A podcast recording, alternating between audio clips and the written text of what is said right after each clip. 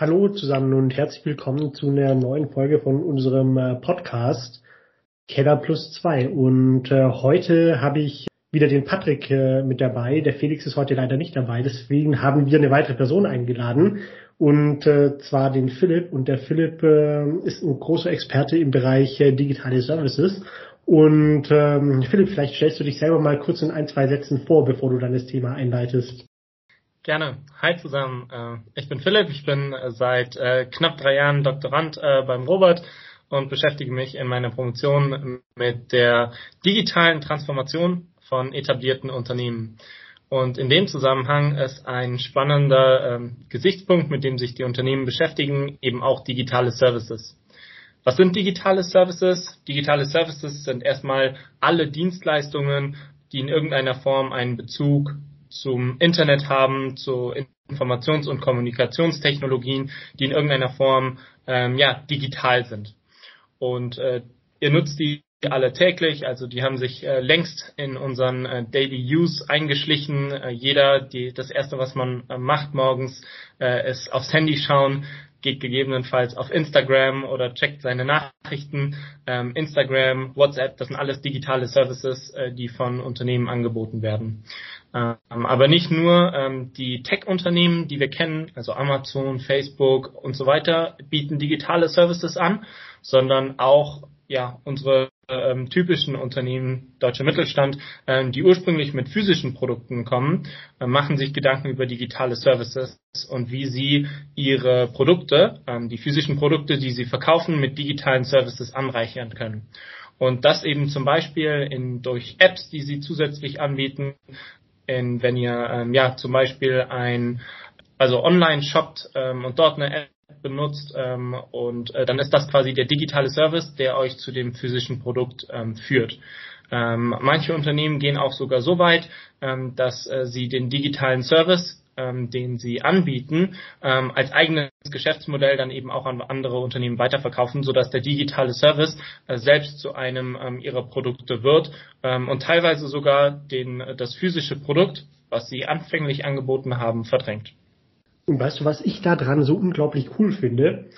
Bei so physischen Produkten hat man ja immer so eine unglaublich lange Entwicklungszeit, äh, wo man immer überlegt, äh, wie kann ich es denn verbessern, wie kann ich es denn neu machen und da dann wirklich auch äh, lange Planungszeiten hat. Bei digitalen Services ist es so, das ist meistens eine App, da kann ich ganz schnell Dinge einfach ausprobieren, ob es funktioniert, ob es nicht funktioniert und wenn es nicht funktioniert, dann ist es einfach ganz schnell auch wieder weg und ich kann was Neues ausprobieren.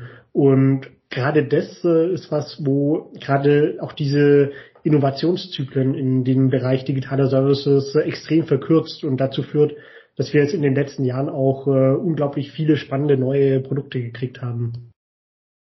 Sehe ich ganz genauso. Und ich glaube tatsächlich, dass das ähm, ein wichtiger Punkt ist, den du angesprochen hast, warum sich vielleicht auch deutsche Unternehmen historisch gesehen schwieriger tun mit digitalen Services gerade wenn ich es gewohnt bin, ein physisches Produkt zu verkaufen, dann weiß ich genau, ab dem Punkt, an dem ich es verkaufe, kann ich nichts mehr an meinem Produkt ändern. Das heißt, das muss on point sein. Also ein Beispiel von einem Auto. In dem Moment, wo das Auto vom Band läuft, wenn das nicht funktioniert, dann habe ich eine riesige Rückrufaktion und Unmengen von Kosten. Das heißt, mein ganzer Produktlebenszyklus und der ganze Innovationszyklus ist darauf ausgerichtet, dass das Produkt am Ende bei 100 Prozent ist. Bei Software ist das nicht so. Softwareunternehmen bringen häufig 99 Prozent raus oder 95 Prozent, gucken, was passiert und beheben dann einzelne Bugs ähm, ein, zwei Tage nachdem ähm, das Produkt gelauncht worden ist, einfach mit Updates. Das kennt man selber ja auch von Apps. Ähm, wenn ein großes iOS-Update kommt für, für mein iPhone, ähm, dann weiß ich genau, dass ein, zwei Tage später ähm, das nächste Update kommt, in dem kleine Fehler behoben werden. Ähm, und ich glaube, dass das eine ganz unterschiedliche Herangehensweise ist ähm, und da eben die Unternehmen, die physische Produkte gewohnt sind, ähm, auch umdenken müssen. Ich glaube, es gibt da auch in der Autobranche halt mit Tesla genau das eine Beispiel, ne, was es allen anderen Autokonzernen so ein bisschen vormacht gerade.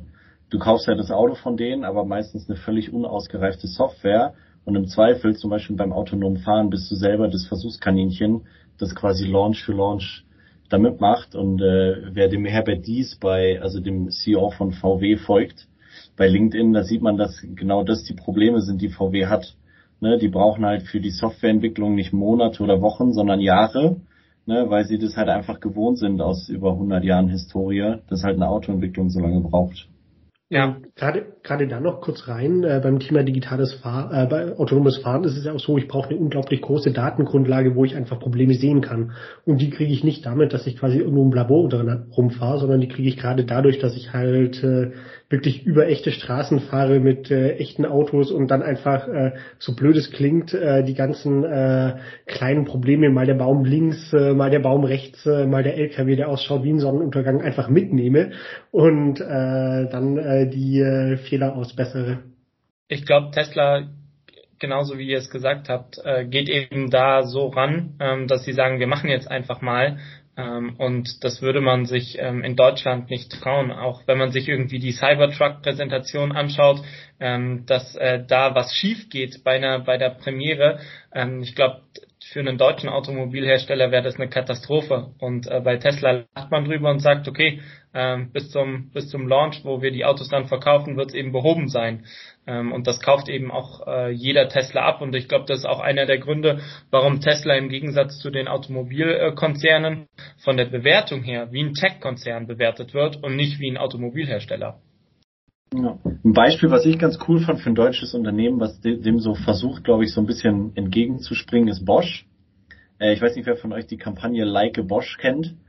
Äh, das ist so ein bisschen nerdig, aber wo, wo es einfach darum geht, dass man quasi sein, sein, von seinem Rasenmäher über die Spülmaschine, über die Kaffeemaschine eigentlich alles mit digitalen Services steuern kann. Ne? Also auf seinem Handy einen Service hat, mit dem er diese physischen Geräte irgendwie bedienen kann. Ähm, es lohnt sich auf jeden Fall, sich das bei YouTube anzuschauen. Ich glaube, Smart Home ist ein äh, super spannendes Beispiel für digitale Services. Ähm, das beginnt bei Alexa und äh, Philips Hue, ähm, was glaube ich schon ähm, echt viele in Deutschland nutzen, ähm, dass man eben äh, abends sagen kann, hi Alexa, hi Siri, mach bitte mal das Licht aus oder gute Nacht. Und äh, dann äh, gehen alle Lichter aus und ich glaube, das war irgendwie vor ein paar Jahren noch ähm, ja das absolute Novum und ähm, ist heute Standard. Ähm, und ich glaube, das wird ähm, hinsichtlich Smart Home, da gibt es noch viel mehr Dinge, ähm, die immer mehr Standard werden. Das ähm, betrifft, glaube ich, äh, wie du es gerade gesagt hast, ne, den, den Rasenmäher, den Staubsauger, äh, Rollläden. Ähm, da gibt es, glaube ich, richtig viel, aber auch Security, ähm, wo man mit smarten Services ähm, das eigene Angebot ausbauen kann. Ne? Also ein Unternehmen, das irgendwie vor einer Zeit lang irgendwie Sicherheitskameras äh, hergestellt hat, ähm, das muss jetzt eigentlich zusätzlich zur Kamera, die das physische Produkt ist, die verkauft, ähm, eben auch eine App anbieten, wo ich das Video jederzeit angucken kann, gegebenenfalls einen Cloud-Server anbieten, wo die Videos gespeichert werden für einen gewissen Zeitraum. Ähm, gegebenenfalls will ich, dass das ähm, integriert wird und äh, gerade wenn ich eine App anbiete, ähm, dann muss ich zum Beispiel auch super gut in IT-Security werden. Ähm, und das ist eine Anforderung, die hatte das Unternehmen vorher einfach nicht. Die mussten einfach nur gute Kameras herstellen. Aber genau da jetzt äh, nochmal reingekrätscht, äh, in dem Punkt, den du gerade genannt hattest, also jetzt nicht den mit den Sicherheitskameras und den Anforderungen, sondern auch nochmal die Alexa. Und äh, da gab es ja auch irgendwann die, ja, ehrlich gesagt, bisschen ausgelutschte Geschichte, dass äh, die eine Werbung hatten, wo äh, Waschmittel über eine Alexa bestellt wurde. Und dann, äh, weil, wenn die Werbung im Fernsehen kam, unglaub, in unglaublich vielen Wohnungen äh, ganz, ganz viele andere Alexas äh, dann auch äh, Waschmittel bestellt haben, weil einfach genau dieser Command kam, der dann äh, die Bestellung ausgelöst hat.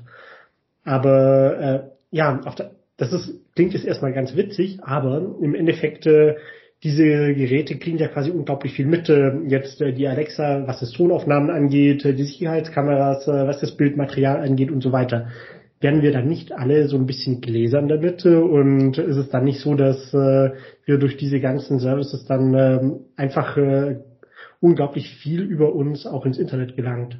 Doch, absolut. Ähm, und ich glaube, das ist auch einer der Gründe, ähm, warum jetzt eben im Januar ähm, das EU-Parlament äh, sich mit diesem Digital Service Act auseinandergesetzt hat, ähm, der eben vorsieht, dass Unternehmen ähm, wie Amazon, wie Meta ähm, die Algorithmen transparent machen ähm, und versucht eben diesen Markt zu regulieren, ähm, welche Daten dort erhoben werden, wie die Daten gespeichert werden ähm, und auch eben äh, klare Regeln festlegen, äh, wie die Daten äh, verwendet werden dürfen. Finde ich spannend, was du sagst, Philipp. Ähm, auch dass sie, also dass die EU da jetzt stärker reinreguliert, ist, glaube ich, finde ich persönlich auch wichtig für äh, etablierte Branchen, weil für äh, manche, vor allem traditionellere Bereiche, geht es einfach äh, ja quasi zu schnell und die Übermacht von US-amerikanischen Betrieben äh, geht da ja zu sehr.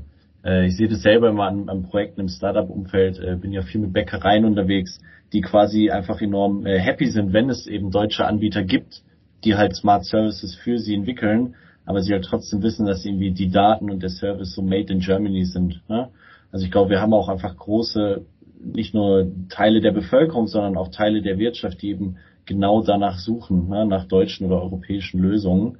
Ähm, und ich finde, die Kritik ist auch nicht unangebracht. Ähm, gab in der Vergangenheit doch den einen oder die anderen Vorfall äh, rund um irgendwie, äh, ja, dass die Daten genutzt wurden von US-amerikanischen Geheimdiensten oder auf der anderen Seite äh, vom chinesischen Geheimdienst gibt es ja auch immer wieder Geschichten.